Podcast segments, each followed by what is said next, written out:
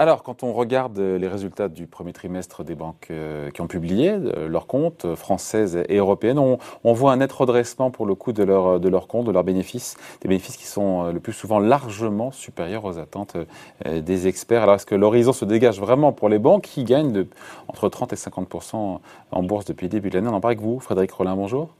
Bonjour pour Pictet Asset Management. Pour ça, quand on voit les résultats de la BNP, la Société Générale, Crédit Agricole, Unicredit, les résultats sont excellents, ma foi. Hein. Oui, euh, dans la plupart des ouais, premier trimestre, la, plupart des banques, les résultats sont euh, au-dessus des attentes, excellents, largement au-dessus des attentes, et ceci pour, pour plusieurs raisons. Hein. Des reprises de provisions. les banques avaient beaucoup provisionné. Il faut expliquer, oui, il faut expliquer ça. Voilà, parce que euh, craignaient que les prêts qu'elles avaient consentis à des entreprises ou à des particuliers eh bien, ne soient pas honorés, que les entreprises, eh bien, en raison des confinements, n'aient pas d'activité, ne soient pas en capacité de rembourser, de rembourser leurs dettes. Eh bien, finalement, les entreprises remboursent plutôt bien leurs dettes, tout simplement, bah, pour deux raisons, hein, parce que l'activité finalement a relativement mieux résisté qu'on ne pouvait craindre avec les confinements. Beaucoup d'entreprises ont su s'adapter et puis surtout, eh bien, euh, dans beaucoup euh, d'États européens, la plupart des États européens, eh bien, euh, sont, ont aidé les entreprises ont pris une partie de ce risque et du coup, bien les entreprises sont en capacité aujourd'hui et les euh, ménages juste, de rembourser. Moins de prévisions ou reprise sur provision Parce que c'est pas la même chose pour le coup. Alors c'est reprise sur provision. Il y a beaucoup de provisions qui avaient été euh, qui avaient été euh, faites. Eh bien, on reprend des provisions, on les réduit en fait tout simplement. Eh bien, de fait, ça fait augmenter ça fait augmenter les résultats des, des, des banques. Le gros moteur des de ces bons résultats, c'est ça? Ce sont les reprises Alors, il y en a d'autres. Hein. Il, y a, il y a eu aussi des bonnes surprises euh, du côté eh bien de la, de, de la banque d'investissement et de la gestion de portefeuille. Donc banque d'investissement, il y a eu, euh, on a vu hein, des, des, marchés qui ont été très très actifs. Hein, beaucoup de euh, d'investisseurs ont vendu, acheté des, des, actions, des obligations. Donc ça, ça a été un, un, moteur de performance pour les banques relativement relativement important. Et puis beaucoup d'épargne aussi, beaucoup d'épargne. Euh, parce que moins de consommation euh, notamment. Et cette épargne est allée euh, dans les banques, dans les fonds, notamment gérés par par les gestionnaires de portefeuille de ces de ces banques-là. Et donc ça, ça a permis aussi de soutenir dans l'ensemble, de soutenir les résultats. On sent une forme de, une espèce de vent d'optimisme sur sur les banques européennes. C'est pas un peu tôt pour être optimiste ou on prend les bonnes news comme elles arrivent?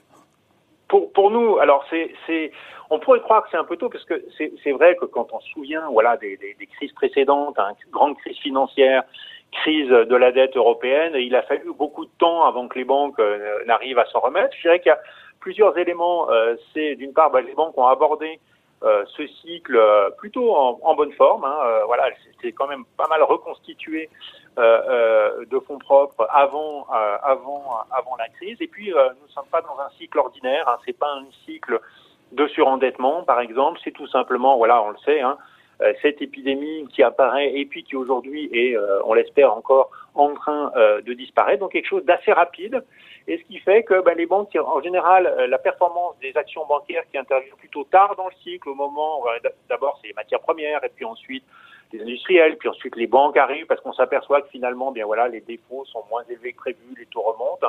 Là, c'est arrivé beaucoup, euh, beaucoup euh, plus rapidement, tout simplement parce que le cycle était très rapide.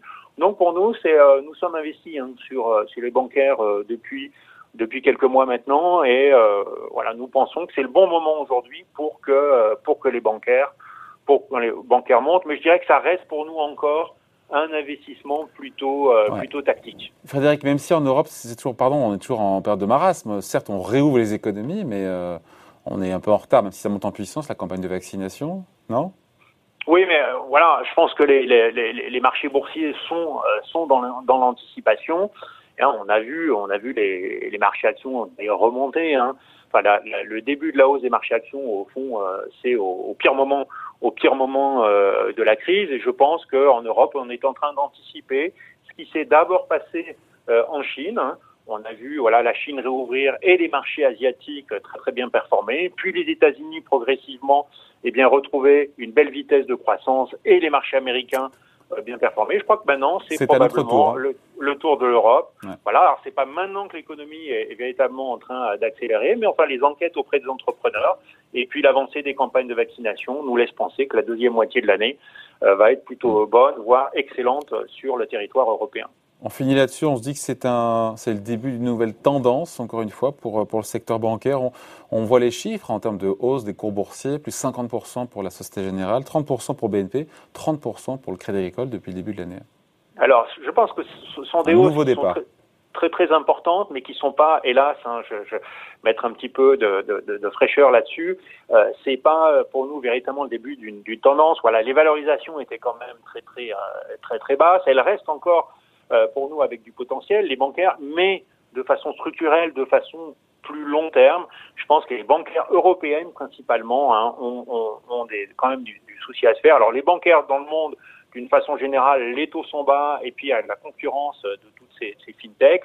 Et puis en Europe en particulier, un, marché extrêmement fragmenté parce que l'union euh, bancaire européenne n'est pas complète aujourd'hui. Hein, les, fusions euh, transfrontalières entre banques sont très difficiles dues à des différences de, législation entre les et de réglementation entre les pays. Et donc, eh bien, euh, ce marché fragmenté fait que les banques ont du mal aujourd'hui à euh, faire payer leurs leur services. La concurrence est très très forte. Et donc, euh, je dirais que voilà, le, elle continue quand même les banques européennes de faire face à des vents contraires. Donc, un rattrapage, un rattrapage, mais peut-être pas, peut-être pas le début d'un âge d'or pour euh, pour les banques européennes, hélas. Donc, en tout cas, les résultats pour le premier trimestre sont effectivement excellents. Vous en parler avec vous. Merci beaucoup, Frédéric Rollin, pour Pictet. Asset Management. Bonne journée. Au revoir. Au revoir.